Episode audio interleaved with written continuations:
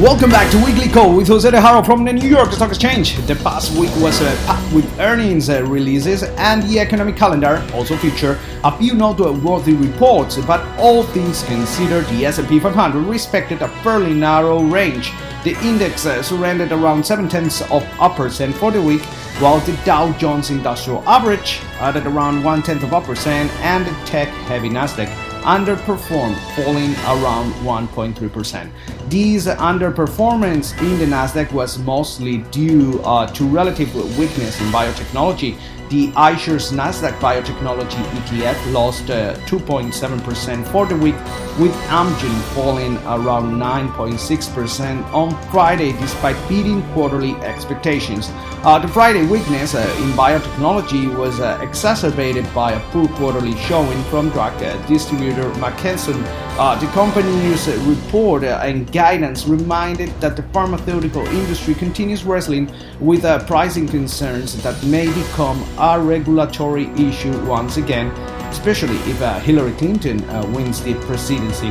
Uh, however, Mrs. Clinton's chances were called into question again on Friday afternoon after Congressman Jason Chaffetz uh, tweeted uh, that the FBI is once again looking at the presidential candidate after new pertinent information came to the forefront. Uh, the news introduced uh, uncertainty ahead of the upcoming election, knocking the stock market from its high. Interestingly enough, um, biotech uh, names climbed off their lows after the news began uh, making the rounds. Uh, so, first of all, and before we continue, let's listen to Clinton and Trump's reaction after these uh, breaking breaking news uh, impact the market. I have now seen Director Comey's letter to Congress. We are 11 days out from perhaps the most important national election of our lifetimes. Voting is already underway in our country. So the American people deserve to get the full and complete facts immediately. The director himself has said he doesn't know whether the emails referenced in his letter are significant or not. I'm confident, whatever they are, will not change the conclusion reached in July. Therefore, it's imperative that the Bureau explain this issue in question, whatever it is, without any delay.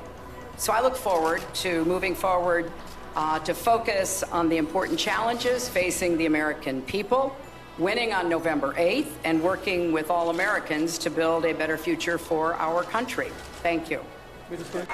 I need to open with a very critical breaking news announcement.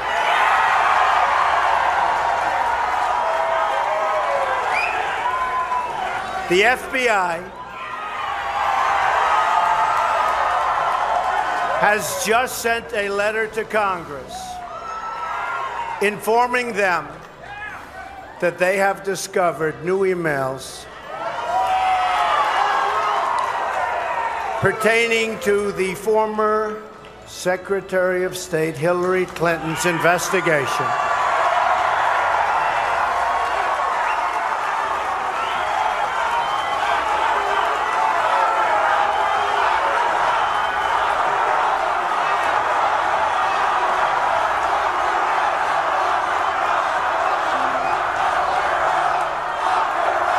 and they are reopening the case into her criminal and illegal conduct that threatens the security of the United States of America.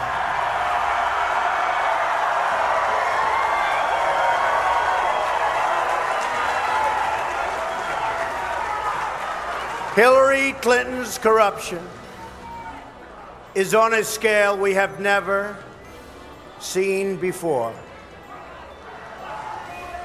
We must not let her take her criminal scheme into the Oval Office. I have great respect for the fact that the FBI and the Department of Justice are now willing to have the courage to right the horrible mistake that they made.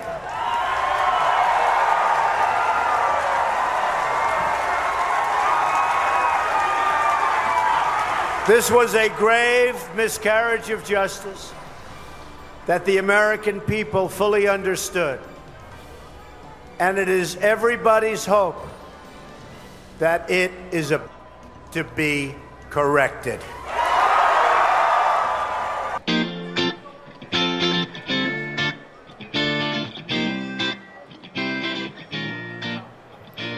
Biotechnology's uh, woes uh, were in focus as the week drew uh, to its close, uh, but a couple of other heavily weighted Nasdaq uh, components also contributed to the relative weakness in the composite. Uh, specifically, Apple ended the week lower by 2.5% after releasing an underwhelming quarterly report. Similarly, Amazon surrendered around surrendered around 5.3% for the week after missing expectations. Uh, speaking about Apple, uh, the company launched uh, this week its MacBook, its new MacBook Pro with a touch bar and an Apple TV new app, while Microsoft launched uh, its new Surface Studio. So let's uh, let's listen to a quick summary from from both events, so you can judge for yourself and pick up a winner. We're announcing a new app, TV. This is so exciting a new generation MacBook Pro, and it is seriously cool. Because everything is all new. There's a new trackpad. It is twice as big as the trackpad in the previous generation. The keyboard is all new as well. I could talk all day about it, but I think you're probably looking at that area just above it. We call it Touch bar. The touch bar adapts to whatever software you're using, and it's supported by a brand new chip, the Apple T1 chip. Now, the system's much faster, and so is the I.O. It is the fastest, most versatile I.O. we've ever built into a MacBook Pro. You might know Rap DJ on iOS. It won an Apple Design Award, and it's used by millions of DJs around the world. Here I can scratch, and I can precisely find the cue points to start my song. Now we're ready to perform entirely with the touch bar. Let's take it for a spin.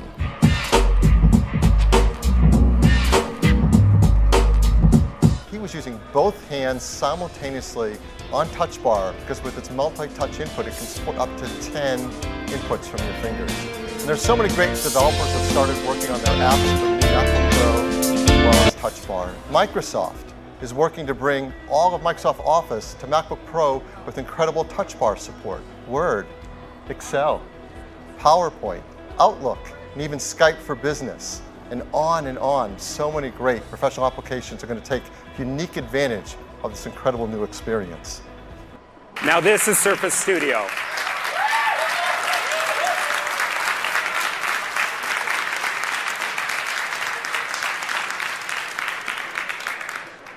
So I walk you through it, but this is really a new way to create. It's a new way to produce. It's absolutely a new way to work. It's meant to turn your desk into a studio. That's what it's going to do. Now, the idea behind it is we want you to be able to move effortlessly between those perspectives of drawing, drafting, up to typing, back through, so you can move through your motions and nothing gets in your way. It was designed in a way where this hinge had to come to life and there was so much around it and those arms that disappear in the background, they play this critical role. There are 80 custom parts in those two arms, each having 80, which is critical. Creating a zero gravity hinge. What does that mean? We basically means it's weightless. And that's critical. But if the team gets this document and they want to replay my emotion, you can see it because it came out of my hand. If I had typed that message, you would not have the inner pieces of what came with it those three exclamation points may not look the same. The writing may have looked faster or slower, which is important. Let me show you another cool trick. If I just come here, this product comes to life with the scroll wheel. So as I scroll, can you see this flipping? Just moving my hand and flipping through. Rate hike expectations for December firmed up uh, new home sales uh, after new home sales and pending home sales uh, for September beat expectations. Uh, third quarter advance GDP also surprised uh, to the upside. Uh, the, the U.S. economy grew around 2.9% between July and September, much better than expected. while September durable orders and October consumer confidence fell short of estimates. the implied probability of a December hike increased uh, to 74.2% from last Friday's 69.9%, as indicated by the Fed Funds futures market. The November FOMC meeting and the October employment report headline a full economic data calendar this week.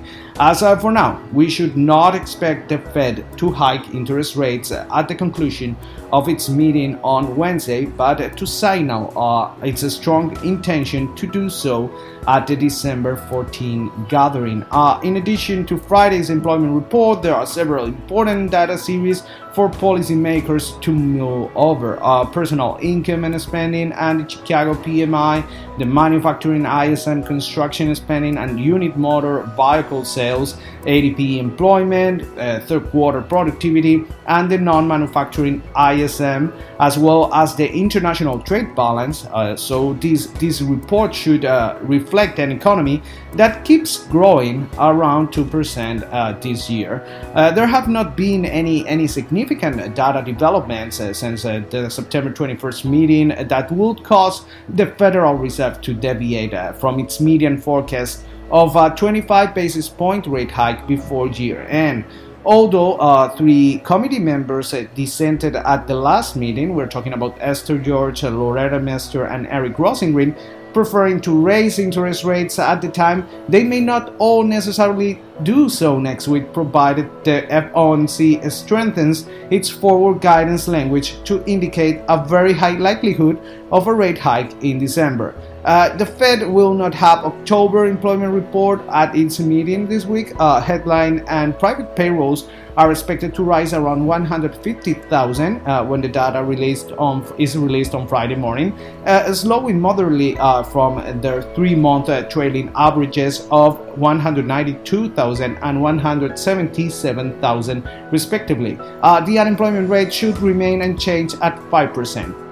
As always, uh, Wednesday's ADP private employment survey uh, will, will set the tone going into Friday's uh, numbers. Uh, the former series will be la- the last piece of labor market data that the Fed will see prior to the conclusion of its meeting. Uh, with respect to the income growth, hours worked are, are expected to remain at 34.4, while average hourly re- earnings are anticipated to rise around uh, three tenths of a percent, which should keep the annual growth rate of earnings is stable at 2.6%. Uh, the later uh, growth uh, rate uh, will still be well below the 3% plus level that some monetary policy makers uh, generally consider uh, commensurable with a firming core inflation. In summary, the October employment report should show modest progress towards the Fed's goals. Uh, regarding uh, this week's other data releases, uh, on Monday, personal income and spending figures for September have already been incorporated in the advanced uh, third quarter GDP release. However, other releases this week might, uh, on, on the margin, influence forecasters' estimates of a potential revision for the third quarter real GDP growth. Uh, we get September construction spending, followed by factory orders, also international trade balance, and let's not forget about that preliminary third quarter productivity and unit labor cost. Uh, with respect to, to current quarter economic activity, uh, we, we will learn on Monday about the, the unit motor vehicle sales uh, report will, that will provide an early read on the fourth quarter consumer spending. Let's uh, not forget that the fourth quarter it's a main sales season for uh, retailers and also for uh, car producers. Uh, following a robust gain in September, we, we can expect that the auto sales uh, to cool down a little bit in October. Thursday's uh, non manufacturing ISM should also retrace somehow uh, from, from the September record, record of 5.7 point increase, uh, which was the result of a surge in the employment index. While on the surface, uh, third quarter real GDP growth appeared robust this week, uh, the fact that final sales, uh, sales uh, continue to slow means that it is too soon for market participants to completely reprice Fed expectations next year. So as you can see, we will see a lot of uh, data, and uh, and we will continue uh, knowing more earnings uh, from from different companies, and all this is going to have an impact on the markets. And of course, we will keep you posted here at Weekly Call with Jose de Haro. Uh, thank you very much once again to listening to us, and have an amazing week.